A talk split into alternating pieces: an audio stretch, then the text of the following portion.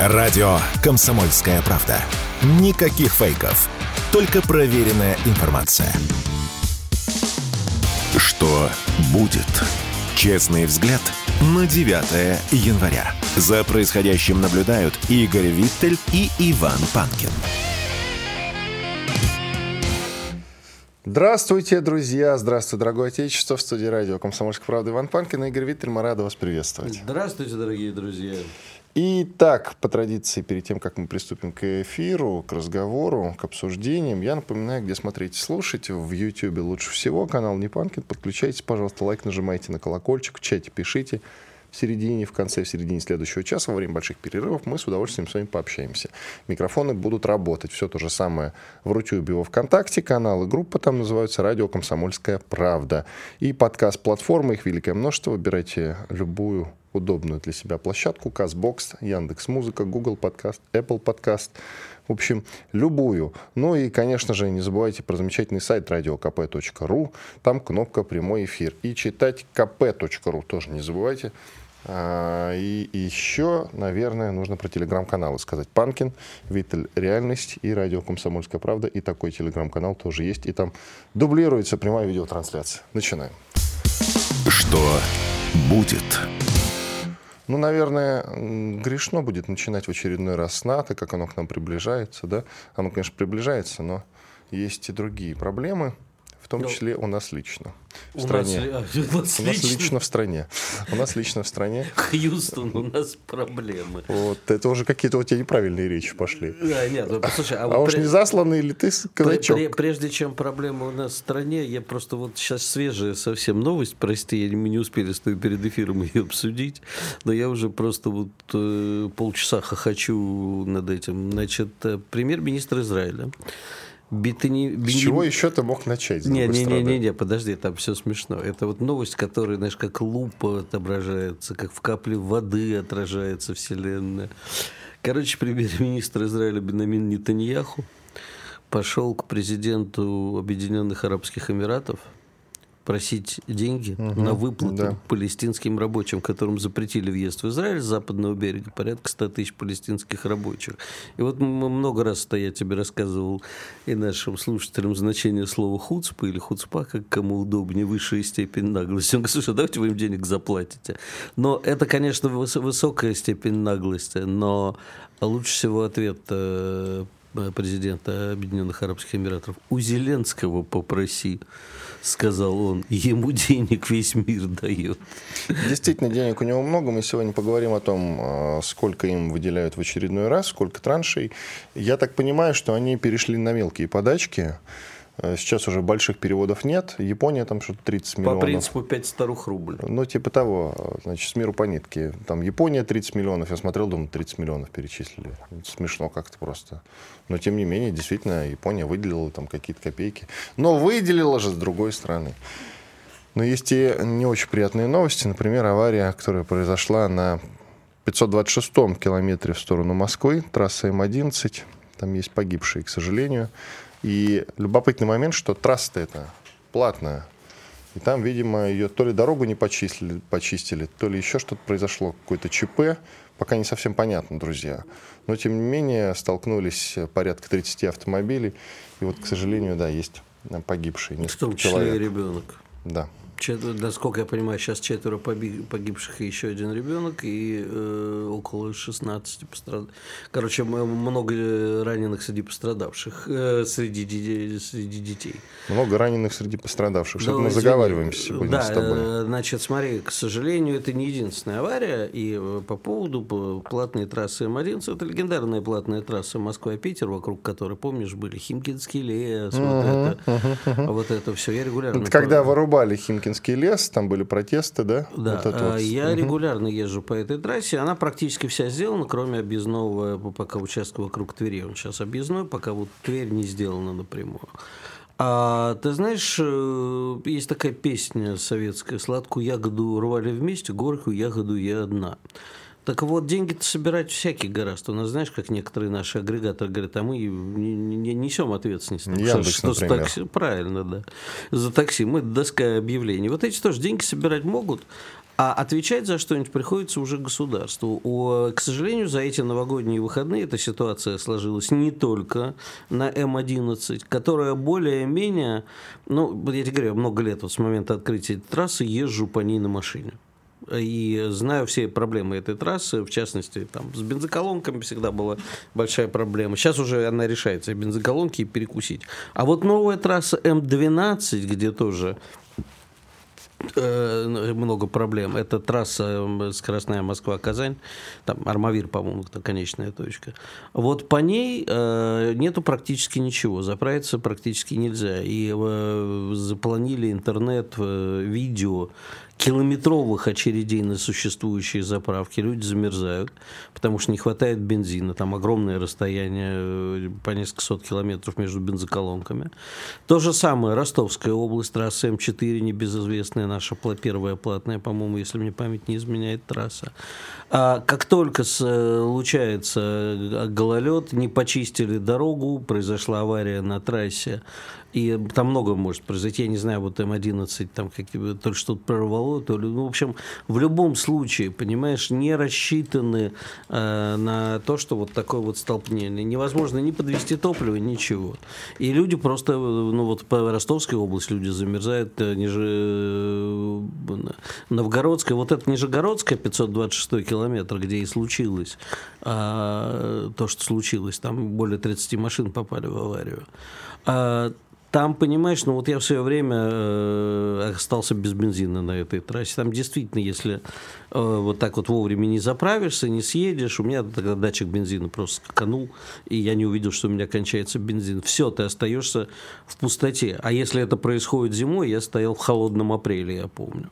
Это было уже нехорошо. А вот э, когда люди зимой э, столкнулись, ну, э, понимаешь, это проблема, то, что мы с тобой говорили, не только с изношенностью, которая у нас есть во многих, сейчас тоже было много аварий, с изношенностью инфраструктурных коммуникаций, а, которые просто были сделаны в советские времена и уже не выдерживают, но и с тем, что новое. Потому что злова... капитализм гораздо собирать деньги. А вот э, тратиться на расходы, к сожалению, пока еще не приучен. Оттуда и возникают вот эти структурные проблемы. Ну, платные трассы действительно, как правило, лучше, чем бесплатные трассы. Ну, смотри, э, вот то, что трасса это М12, э, б- люди говорят, что из-за того, что не, из-за этих заторов, из-за того, что нету бензоколонок, приходится стоять часами в очередях, ты тратишь больше времени, чем ехал по бесплатной, а платишь... Я вот сейчас боюсь соврать, что меня за язык не хватали, но кажется, в одну сторону что-то получается, там то ли 6 500, то ли 7 500. 6500. Да, то есть 6 Это до Питера доехать? или Нет, сколько? да на Казани. До Питера по-разному Ничего получается себе. в разное время по-разному. И до Питера по-прежнему, вот если через, через Тверь было бы быстрее. Я доезжаю, я не буду говорить, за сколько я доезжаю, иначе придут сейчас эти меня штрафуют. Ты быстро доезжаешь, я уверен, потому что ты гонишь, как правило. Да, я быстро доезжаю, но дело не в этом. Там, ну, трасса, да, действительно в основном лучше, если не считать вот этот Тверской объезд и э, шире. Но я тебе говорю, если что-то случается, у тебя там бензин закончился, вовремя не заправился, не увидел, что у тебя. Или просто тебе ну, ну, нужно где-то остановиться. Практически инфраструктуры нет. Устроят, но пока нет. Тут интересная история вчера произошла. Мы с тобой такое любим, что называется. Группу «Щенки» слушаешь? Да, Любимая я ее не группа. слушаю, я слушаю группу Red Hot Chili Peppers, которая Вот. первая Ну, ты забежал вперед. Ты забежал Хорошо. вперед. Ну, зачем? Потому что я гоню, ты правильно сказал. Вот именно, да. Хватит гнать. Так вот, так вот, вчера, друзья, в Питере, вот опять про Питер, кстати, на сцену вышел солист группы «Щенки». Есть такая группа, есть такой солист Максим Тесли. Он вышел на сцену абсолютно голым, с носком на половом органе. Мы-то грешным делом, конечно же, сразу подумали, что он таким образом попытался поддержать рэпера Васио, который прославился после голой вечеринки Ивлеевой, когда он с, с одним носком на причинном месте как раз и пришел на эту самую вечеринку. Правда, у того носок был Balenciaga фирмы, а этот, видимо, с простым носком, он у него во время выступления слетел, а может, не по этой причине, а по другой, не будем, ладно, вдаваться в подробности. И И сейчас этим парнем заинтересовался Виталий Милонов, ну и другие замечательные люди. Виталий И- Бородин, например. Да, это кто? Это вот который главный активист наш, который на всех стучит. А. Ходит и говорит, вы не обратили внимания. И он Я сейчас думал, это Екатерина «А Мизулина. Не, а вдруг это увидят наши дети, сказал он. Как можно вдруг увидеть группу, по- пойти на ее концерт специально, не зная, что они там делают? Ну, я не Но знаю. ты действительно правильно забежал вперед. Э, Дело в том, что мы-то думаем, что он повторяет за рэпером Васио, которому, кстати, вчера вручили повестку в военкомат. И он, судя по всему, и я вообще в этом не сомневаюсь нисколечко, несмотря на медицинский там отвод и прочее, прочее, прочее, прочее, скорее всего, в армию-то пойдет. Ну, понятно, теперь уже по политическим причинам. В общем, тут дело даже не в этом, а ведь есть легендарное выступление, можно найти его в YouTube, где группа Red э, Hot Chili Pepper э, во время выступления действительно на сцене появились голыми, с носками на причинном месте. Так что повторяют-то все э, за ними. Может, и к ним, кстати, что-нибудь предъявим. Ну, запретят у нас сейчас. А на YouTube надо заблокировать, наверное, да? С- с- Сейчас, Самозаблокировали. Сейчас я жалобу отправлю, подожди. Да, серьезно, на, на Red Hot Chili Peppers? Да, конечно. Только подпишись, Виталий Бородин, пожалуйста. Или Милонов. Э, Лучше Или. Мизулина. Ну, знаешь, к э, Милонову я еще испытываю некую человеческую Вообще, симпатию. че- человек на секундочку на фронте был какое-то время, а без иронии тут. Вот этот, знаешь, самый мерзкий порода стукачей. Ладно, от- отдохнем немножко, две минуты. Иван Панкин, Игорь Виттель. Через две минуты вернемся и продолжим. Никуда не переключайтесь, слушайте радио «Комсомольская правда» и смотрите нас в Ютьюбе, как раз в этом самом западном, проклятом, капиталистическом. Э, Там канал называется «Не Панкин». Ну и слушайте, если хотите, на сайте radiokp.ru. Радио «Комсомольская правда». Срочно о важном. Что будет? Честный взгляд на 9 января. За происходящим наблюдают Игорь Виттель и Иван Панкин. Итак, еще немного про голых дядек, которые хулиган, хулиганят, выходя на сцену голыми, абсолютно голыми, абсолютно, как в песне поется, да? Итак, что ты думаешь про мужика с носком на половом органе? Значит, а потом и без носка, кстати говоря. Я тебе сейчас скажу, что я Потому что думаю. носок у него слетел. Во-первых, меня несколько удивило, почему и тому, и другому, и рэперу Васю, и солисту группы «Щенки» шьют пропаганду ЛГБТ. Вот Шьют, шьют, да. Нарушение Это обществен- экстремистская статья нынче. Нарушение общественного порядка, тут я все понимаю прекрасно. Потому что, э, да, человек там вышел голым, там в Америке это тоже карается, э, если ты там до концерта так выскочишь. Меня другое а, несколько смущает. Ты зачем это делаешь? Шокировать публику? Знаешь, э, имеешь полное право, но ты тогда, знаешь, как говорят наши англоязычные враги, face the consequences, столкнись уже с последствиями. Как в свое время написал мой великий вождь, друг и учитель, великий русский журналист Сергей Геннадьевич Гурьев, отец русской рок-журналистики, он писал про такая была история в Гурзуфе, когда э, на панков напала местная гопота, хипарям местным досталось, э, в общем-то, милиция там вмешалась не на стороне панка. В общем, было большое кровавое побоище. И тогда Гурьев сказал великую вещь. Он говорит, слушай, зачем панк существует? Махать своим гребнем под носом у власти, у гопоты и злить общество. Но он должен понимать, что если он у быка перед, нос, быка перед носом красной тряпкой машет, то бык его рано или поздно поднимет на рога. Он для этого существует. Понимаешь, а вот эти вот э, непонятные товарищи с воплями мышь холостыми, харкая крови, нас там Юрий Юрьянович еще не на агент, я надеюсь. Ну вот, как Я пел. Юрий Шевчук в свое время, вот я ж холостыми, харкая крови, он был на допрос еле дыша. Понимаете, чуваки, если вы уже идете э, объяснять обществу, что общество урода, я там не помню, что у Васи на спине было написано, что крас- красота борется с уродством, да, борется, причем было с грамматической ошибкой Да, у него написано. Да, да, да, да. Ну, если ты идешь дразнить общество, тогда что ж ты ноешь, что общество тебе отвечает? И вообще выполни свой гражданский долг, отправляйся служить срочную. Он говорит, что-то там заныл, я из-за концертов срочную не служил, у меня это... Нет, чувак, подожди. Ты ответи, даже если ты получишь за это по морде, ты хочешь показать, какой репрессивный аппарат теперь в стране, что нельзя голым на сцену выйти? Ну, показал, получил, молодец. А ныть не надо.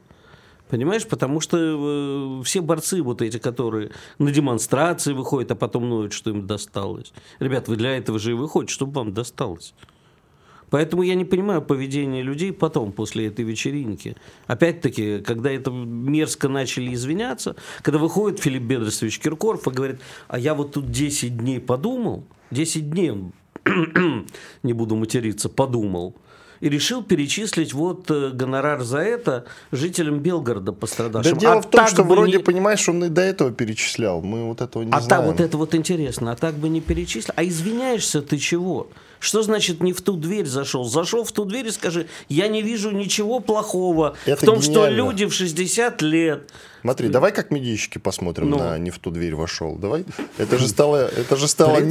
Представить страшно мне теперь, что я не в ту открыл бы дверь.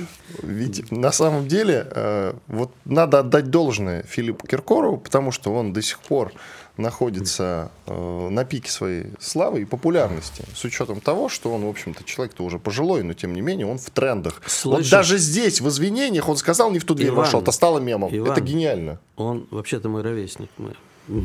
А ты что, молодой человек, что ли? Ну, пожилым как-то это самое. Для тех людей, которые пришли на эту вечеринку, типа репера Васю, он уже пожилой человек все-таки. И аудитория э, Ивлеевой – это люди совсем молодые, там 15-20 лет. Серьезно, я просто не знаю, кто ее смотрит. Твоя слушает. аудитория не 15-20 лет, прости. Да? То есть мне носок не надо натягивать. Ты можешь попробовать, вдруг зайдет, меня, может, обратят внимание, баленсиаги кстати нет. говоря. Блин, блин, денег не хватает на баленсиагу или что? Зачем? Просто не вижу смысла. А, и отправят меня в армию, я буду только счастлив. Потому что так-то не берут, говорят, нет, старенький уже кому-то там нужен. Я боюсь, что, Игорь, тебя простят, кстати говоря. У нас же не системных обычно, понимаешь, пинают, Так а вот, системных нет. Послушай, объясни мне, пожалуйста, зачем они оправдываются. Вот я, я действительно не понимаю. Боятся потерять какие-то контракты и так далее. А они не понимали, что будет? Нет, не понимали. То есть они идиоты. Это просто, да нет, причем тут это затевалось просто как вечеринка, и все. И никто не подумал о последствиях, даже сама Ивлеева наверняка. Говорить о том, что, значит, там какие-то э, западные э, влияния были на эту вечеринку, да, это все было кем-то задумано. Ну, давай не Кто, будем. кто такое говорит? Ну, это в телеграммах в разных Серьезно? писали, конечно, упоротые люди.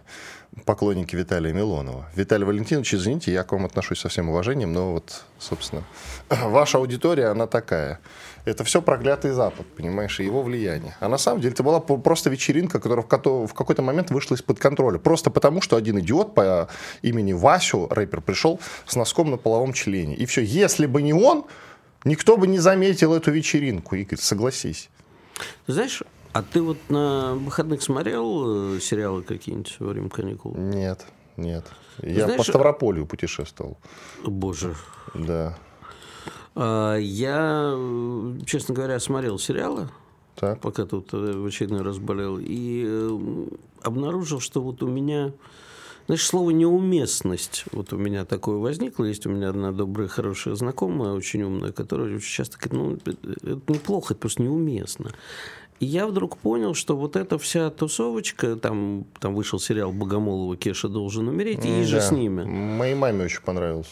Чудовищный сериал. Э, И э, вот именно то, что сейчас то, что казалось в прошлом году, вот эти э, страдания московских, ну там не патриаршие, там Покровка скорее, э, вот, э, страдания московской э, якобы интеллигенции, на которые раньше, ну, смотрели на беспринципно и хихикали, то сейчас вот у меня было чувство испанского стыда, мне было крайне неудобно за этих людей. И мне кажется, что Тут даже не вопрос э, рьяных общественников типа Бородина. Вот я, кстати, считаю, что таких общественников надо изолировать от общества. А вот именно ощущение уже просто нормального человека в наше время, что это все крайне неуместно. Вот, э- вот эти все тусовки, вечеринки и даже просто э, размышления об их дешевых страданиях. Как сказала другая моя умная знакомая, там просто в сериале есть эпизод, простите за спойлер, где три девушки э, главного героя, того же Богомолова, у него сразу несколько женщин, и вот три из них, значит, тусуются в магазине и сумочки себе выбирают, рассказывают, как они собираются его убить. И там сумочки по 240 тысяч. Я говорю, на 240 я беру. Вот мне интересно, как э, жительница страны какой-нибудь провинции, которая раньше я вот все Цыпкина обвинял, говорю, Саня, посмотри, э, смотрят э, провинциальные девушки и хотят быть такими же вот э, стервами с патриарших. А тут я подумал, что, знаешь, возникает желание, что Кеша вот именно такой собирательный образ, как Кеша. Вот героев Чехова смотришь, чувствуешь их неуместность, что этот мир должен уйти. Вот я так смотрю сейчас на эти сериалы и понимаю, что этот мирок московских обывателей, зажравшихся, он должен куда-то идти, иначе дело кончится плохо. Разъяренная публика снесет, не разбираясь, Васю, не Васю. Это ты правильно говоришь, но когда скандал только начался, ты сказал, а что, у нас запрещены вечеринки в стране? Нет, я ничего, я, я по-прежнему так считаю, что частная вечеринка, частная ясное а дело. чего ты сейчас тогда говоришь я про гов... неуместность? Я говорю о том, что э, ощущение... Смотри, за, закрывать, наказывать я против категорически. Но ощущение неуместности всего этого, оно в душе, безусловно, живет. И не только голых вечеринок, вообще вот этого бессмысленного существования, когда в, в стране переходят такие структурные э, движения. И, к сожалению, э, поиски самоидентификации страны и новой идеологии, и нового смысла, они поднимают э, не только вот эти вот мутные слои, но и гораздо более мутные, ну, которых я люблю называть хунвейбинами. Не та немножечко культурная революция идет. Понимаешь? А сейчас это модно кого-нибудь э, отменить, замочить и так далее. Вот, кстати, тот факт, что мы перенимаем эту культуру отмены, она тебе как? Отвратительно. Ну, тем не менее, ты сейчас, да, по сути, ее, дело? вот своим предыдущим спичем ты ее как будто бы поддерживаешь. Нет, не, не поддерживаю. Я просто э, за самоочищение. То есть э, тусовочка должна понимать, что вот так вот махать под носом у разъяренных людей – это, в общем, э, понимаешь, у нас в стране есть один европеец во власти, это Путин. А все остальные как бы такие, не совсем европейцы. И вот эта вот азиатчина, когда давайте-ка мы сейчас понесем опять на вилах тех, кто нас раздражает, то, в общем, грозит очень многим, в том числе и нам с тобой. Ладно, давай новости уже обсудим какие-нибудь. Я единственное, тебе хочу сказать, я, для меня главный итог выходных, мой очень близкий друг, один из трех, наверное, людей, чье мнение меня вообще интересует, назвал меня криптолибералом. И вот тут я задумался. Ну что, где-то я тайный либерал в душе. Новости, ладно, уже в следующем блоке обсудим. Как-то я в небольшом шоке, да. А ты, крипта, либерал, не, не крипто, пожилой. криптолиберал. Я понял, да. Вот эти слова, я просто слова перебираю. И Нет, крипто я не занимаюсь. В контексте я с тобой. слишком стар для этого. Вот именно. Как помнишь, в старых переводах, в переводах из известных фильмов, слишком стар для, для этого, этого дерьма. дерьма. Да, вот. Я слишком стар для этого дерьма. Вот так же и ты. Сколько у нас там в секундах осталось до завершения? 30 секунд у нас осталось. 30, не думай о секундах, Сусака. Иван Панкин. время, сам поймешь, наверное. Вот, наверное, наступит действительно время, когда я пойму. Иван Панкин, Игорь Виттель. Сейчас у нас большой перерыв. Радио «Комсомольская правда». Срочно о важном. Что будет? Честный взгляд на 9 января. За происходящим наблюдают Игорь Виттель и Иван Панкин. Да, все так. Иван Панкин, Игорь Виттель. Продолжаем наш эфир. Трансляция идет на YouTube, канал Не Панкин. Присоединяйтесь к ней, пожалуйста. А к нам присоединяется Константин Севков, заместитель президента Российской Академии ракетных и артиллерийских наук по информационной политике, доктор военных наук. Константин Валентинович, здравствуйте. Здравствуйте. Константин Валентинович, такой вопрос обывательский. Вчера наткнулся на информацию о том, что вот в Германии, по крайней мере, сейчас идет обсуждение по поводу э, дальнобойных ракет «Таурус» там, на 500 километров дальностью. Как раз э, передавать их Украине или не передавать? Боятся передавать, Хотя некоторые, в том числе и бывший президент Германии, говорит о том, что нужно передать, нужно бороться, нужно защищать Украину. Ну, вот этот вот здесь набор бреда как раз. Защищать свободный мир. Но эксперты немецкие говорят о том, что передавать не надо, потому что Россия может их Таурусы перехватить и таким образом получить доступ к этим технологиям. Что насчет этого скажете? Ну, эксперты немецкие правы. Дело заключается в том, что дальность боя 500 километров или 280 километров для ограниченного по размерам театра военных действий, какого является Украина, не является принципиальным отличием. Ракета «Таурус» или, скажем, «Шторм Шедоу», они сделаны примерно по идентичным технологиям. С точки зрения э, заметности «Таурус» то просто крупнее по размерам. Поэтому решить задачу э, борьбы с э, Storm Shadow или э, Скал, мы спокойно можем решать те же самые задачи и в отношении Тауруса. Но я еще раз важный момент хочу подчеркнуть. Значит, надо четко понимать одну простую вещь, что подобные ракеты летают на основании так называемого полетного задания. Полетное задание готовится на Земле. То есть стрельбу этими ракетами осуществляют и Таурус, и Скал, и Шторм Шедоу, специально подготовленные офицеры штабов. Летчики, которые запускают эти ракеты, это просто пускающая платформа. Они даже не знают, куда они толком полетят. Поэтому э, стрельбу по этими, этими ракетами по нашей территории ведут соответствующие офицеры стран НАТО. Даже не Украина. Вот это надо хорошо понимать. Так если они все равно передают э, тот же Storm Shadow, в чем опасность конкретно передачи Таурс? Не понимаю тогда. Ну, кстати, тоже любая ракета имеет свои нюансы национальные. Немецкая ракета имеет какие-то нюансы, отличающие их от Скальп и от э, значит, э, Штурм Shadow. И немцы хотят, чтобы это осталось у них в тайне. Это вполне естественно. Но надо иметь в виду еще важный момент, что передача ракеты, ракет с дальностью стрельбы километров – это грубое нарушение договора о нераспространении ракетных технологий, который подписала Германия. Поэтому если они передают такие ракеты на территорию Украины, то это грубое нарушение немцами договора о нераспространении ракетных технологий. А Мы будем ответные действия в отношении Германии, когда подобные технологии третьим странам, которые могут ей угрожать.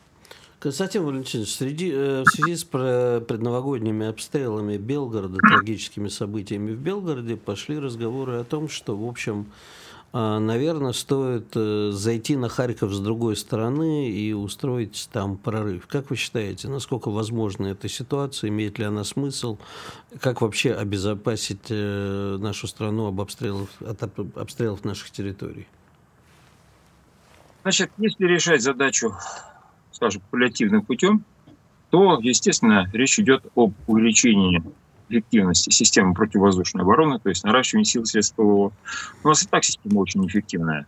Ну, для того, чтобы обеспечить практически идет о стопроцентной эффективности, тут надо просто увеличивать количество средств ПВО. И, с другой стороны, значит, это э, обеспечить глубину разведки не менее дальности, полтора раза дальности стрельбы ракетами, есть на глубину не менее 150-200 километров, с тем, чтобы выявлять вот эти вот самые пусковые установки в момент их приближения и обеспечить время реакции, измеряемое несколькими минутами для того, чтобы их уничтожить, что чрезвычайно сложно. Чрезвычайно сложно задача. Э, ну а если решение радикальное, то это решение то, о чем вы говорите. Только надо четче понимать это, шире говорить. То есть надо провести операцию, стратегическую операцию группы фронтов. У нас там сейчас развернуты два полноценных фронта времен Великой Отечественной войны. Поэтому операция группы фронтом по полному разгрому группировки вооруженных сил Украины на левобережной части Украины мы вполне способны сделать. По э, опыту Великой Отечественной войны, по опыту э, операций подобного рода э, вот, можно сказать, что эта операция может занять месяц-полтора. После этого вооруженные силы Украины, как организованная сила, прекратят свое существование. Вот. Но э, проведение такой операции российские вооруженные силы сегодня способны. Для этого есть силы, даже с избытком, я могу сказать. Почему не проводят? Здесь действуют внешнеполитический и внутриполитический. Внешнеполитический фактор – это угроза передачи Украине ядерного оружия. Это угроза прямого вмешательства стран НАТО.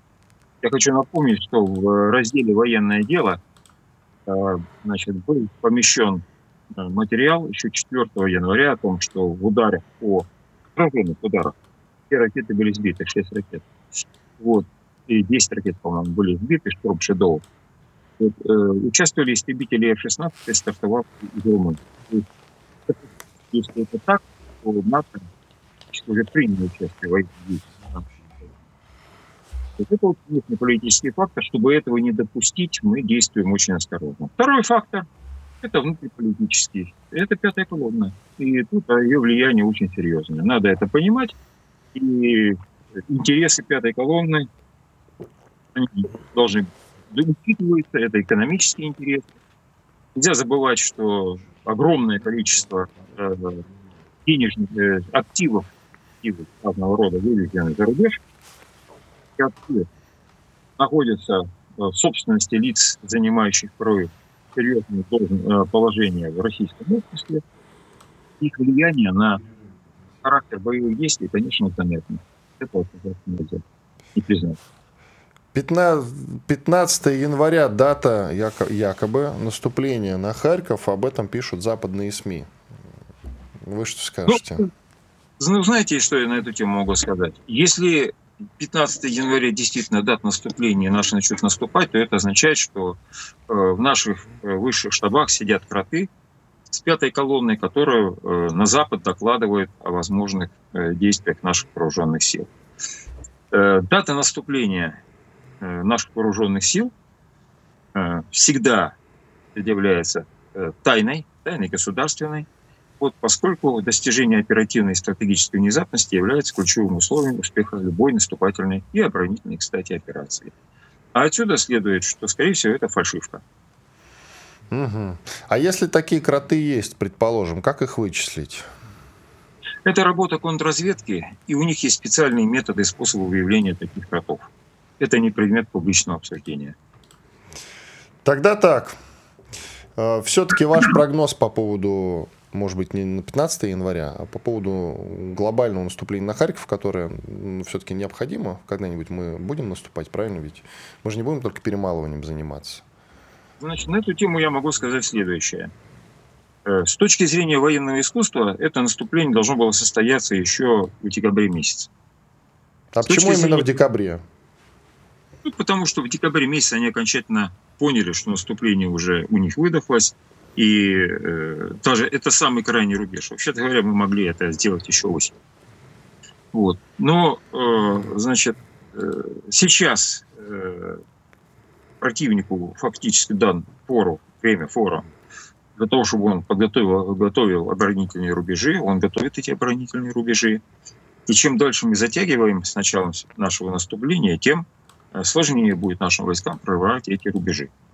Поэтому э, точки зрения военного искусства и с точки зрения готовности войск, мы должны могли, мы, мы можем наступать хоть сегодня днем. Вот, или уже сегодня утром могли бы наступать. А вот с точки зрения тех двух факторов, о которых я сказал, внешнеполитического и внутриполитического, когда это будет, сказать сложно. Это определяется вот этими факторами. То есть это э, вопрос, э, который э, не относится к военному искусству, он относится к сугубой политике. А вот если опираться на представление сугубой политики учитывая потенциал обеих, обеих факторов влияния, я полагаю, что наступление может и не состояться. А без наступления на большие города можно добиться победы? Никто никогда при, при масштабном наступлении на большие города не наступает. Всегда действует, э, прорывает полевую систему обороны, вот, окружают группировки войск противника, как правило, окружают с нескольких городов. Вот. И после этого происходит распад этой группировки и ее капитуляция. Вот примерно так решает задачу взятия городов. Так брали Сталинград в свое время, так э, брали другие города, так брали, кстати, Берлин. Вот он был окружен, после чего дезорганизованные войска э, достаточно быстро были уничтожены гитлеровские в Берлине. Поэтому э, то, что сегодня мы делаем на а, специальной военной операции, не имеет отношения к военному искусству, к оперативному искусству, я имею в виду с оперативной точки зрения, это рафинированная политика. Давайте паузу сделаем. Через две минуты вернемся и продолжим. Константин Сивков, заместитель президента Российской Академии ракетных и артиллерийских наук по информационной политике, доктор военных наук.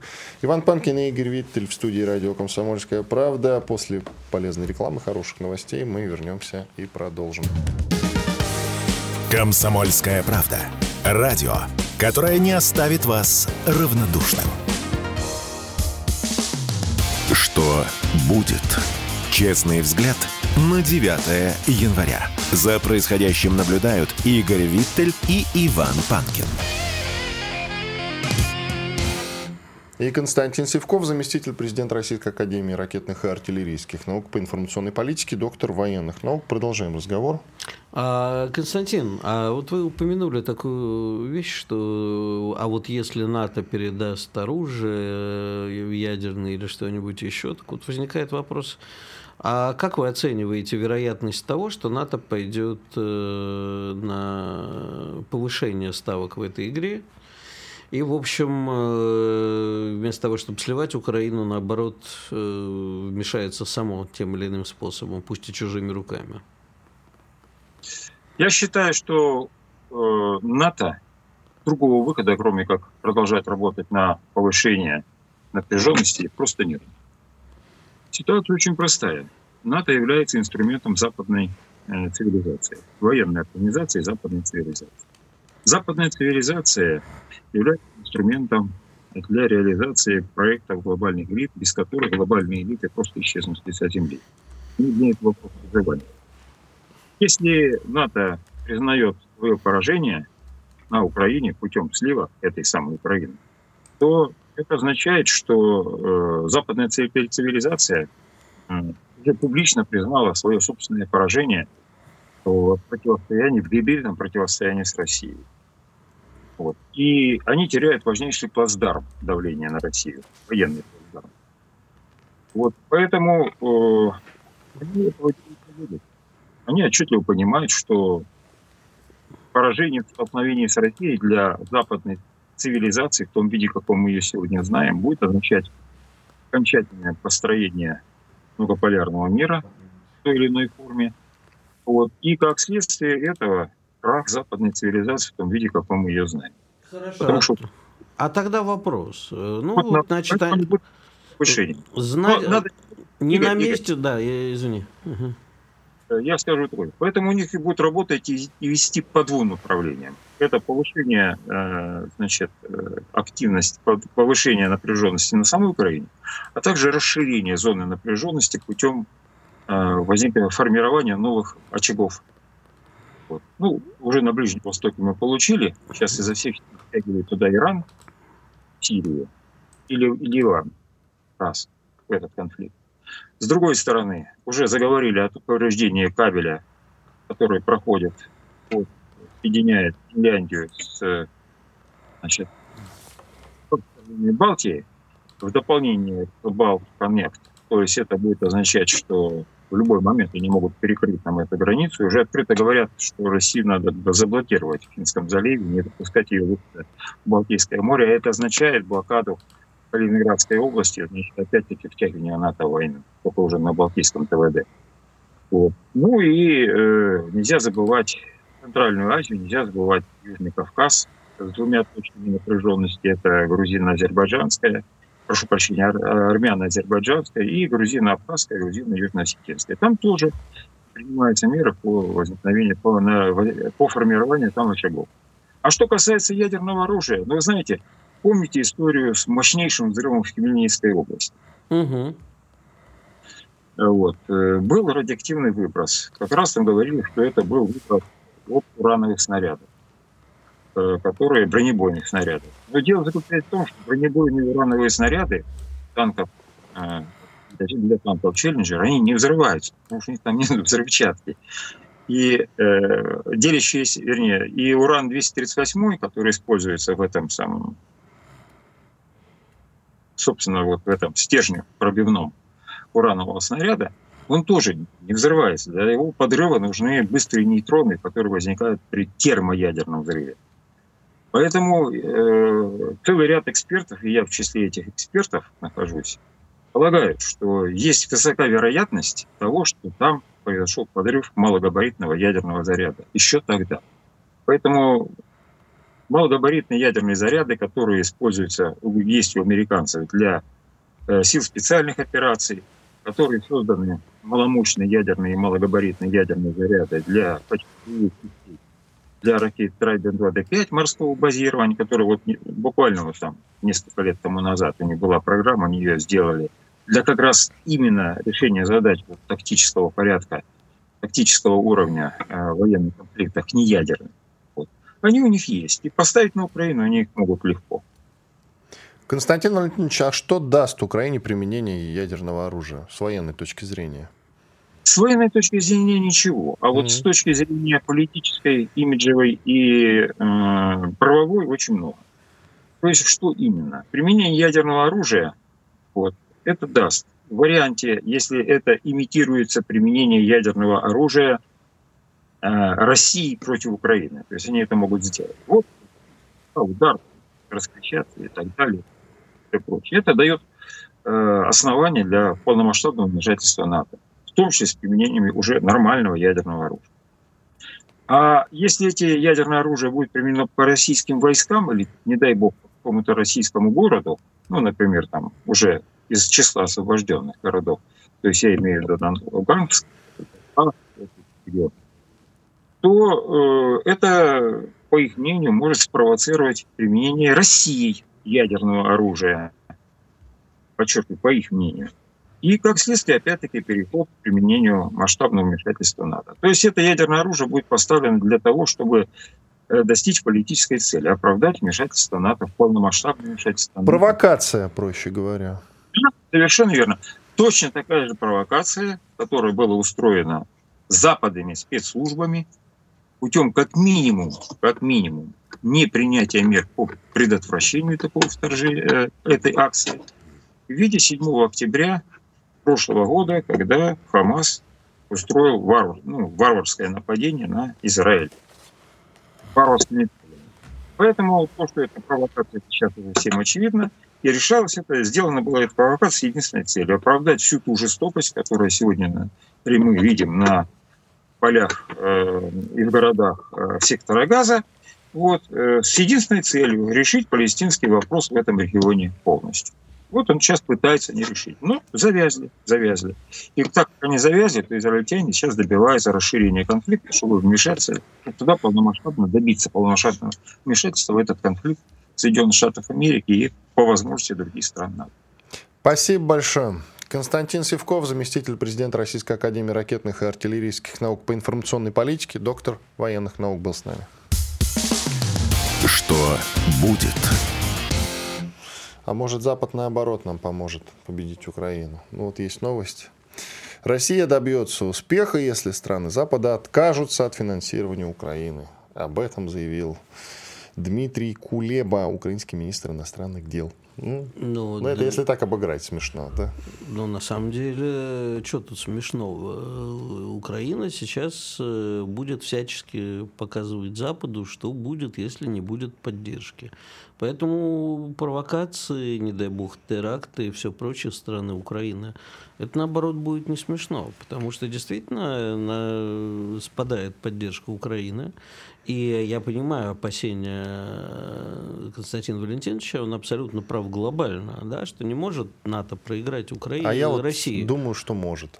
Совершенно спокойно. Ну, для Запад не... циничен очень. Смотри, э ну, это вот то незыблемое, о чем мы с тобой говорили. Помнишь, я тебе рассказал, что я все время, когда на башне Близнецы поднимался, мне страшно было, потому что это что-то незыблемое, но мне все время казалось, что оно рухнет. Трудно представить западному миру, что вот эта вот концепция коллективной безопасности в лице НАТО, которую они строили после Второй мировой войны, которая была краеугольным таким... Э, мы не нападаем на члены я стран поним... Ну, они-то этого... Нет, они это все понимают. Они, они очень практично к этому относятся. Они, э, смотр... во-первых, я бы не брал тут коллективный разум, да, потому что он везде разный. Вот сейчас Швеция говорит, что они в Латвии разместят внимание, 800 военнослужащих для того, чтобы защитить каждый дюйм латвийской э, территории. И, ну, 800 и, человек хватит, что-то смеешься. И латыши там прямо прыгают от радости, ура, ура, теперь мы спасены, 800 ну, человек. Это даже много, на мой взгляд. Ну, понимаешь? Чтобы Латвию-то защищать. А, защищать. Троебалты наши любимые, в кавычках, они э, постоянно считают, что вот э, завтра уже русские идут, понимаешь? Как тот знаменитый американский маршал, который выбросился в окно. А русские на самом деле идут. Пусть ждут. Я на самом деле, как бы это странно не звучало, но по поводу прибалтийских стран я уверен абсолютно, что мы их конкретно поведение не можем оставить безнаказанным Есть у меня такое ощущение. Даже с Польшей можем договориться, несмотря на всю ее русофобию. А вот с троебалтами как-то не очень, мне кажется, получится момент. По крайней мере, именно с прибалтийскими, троебалтийскими элитами. А что договариваться? Российская империя в границах а Российской империи. Ну, это же как-то надо добиться, поля, правда ведь? поляков и финнов верну, поляков и финнов вернуть. Нет, поляков и финнов трогать не будем, а Почему вот с нет? Троебалтикой придется как-то действительно разбираться, на мой взгляд. А что касается НАТО, смотри, на самом деле задача-то выполнена. А задача стояла следующая. Пытаться ослабить Россию. Насколько это получилось? Ну, санкции наложили, так или иначе. все равно это бьет по экономике Нет, нет, России. нет, нет, нет. Э, Победить За- они и не собираются Задача побеждать, не не выполнена, и выполнить не, не, не это самое. А, Задача была поставить Россию на место. Не вышло. Вот давай после э, это самое, мы обычно не тащим тему дальше. Нет, ну почему? А, с Че- Чедаевым у нас будет политолог Чедаев. Да, и в принципе глобально-то мы можем об этом поговорить. Хорошо, Ничего страшного давай. в этом нет. Просто Игорь не нашелся, что сказать. Нет, мне есть что сказать, просто я же слышу в наушниках отсчет. А это раздражает. А я не слышу, какой там отчет? 10 как секунд. последние именно секунды в твоей, не дай бог, жизни отсчитывают. А я Иван хочу Панкин и успеть Игорь сказать. Виттель. Радио «Комсомольская правда». Мы быстрее телеграм-каналов.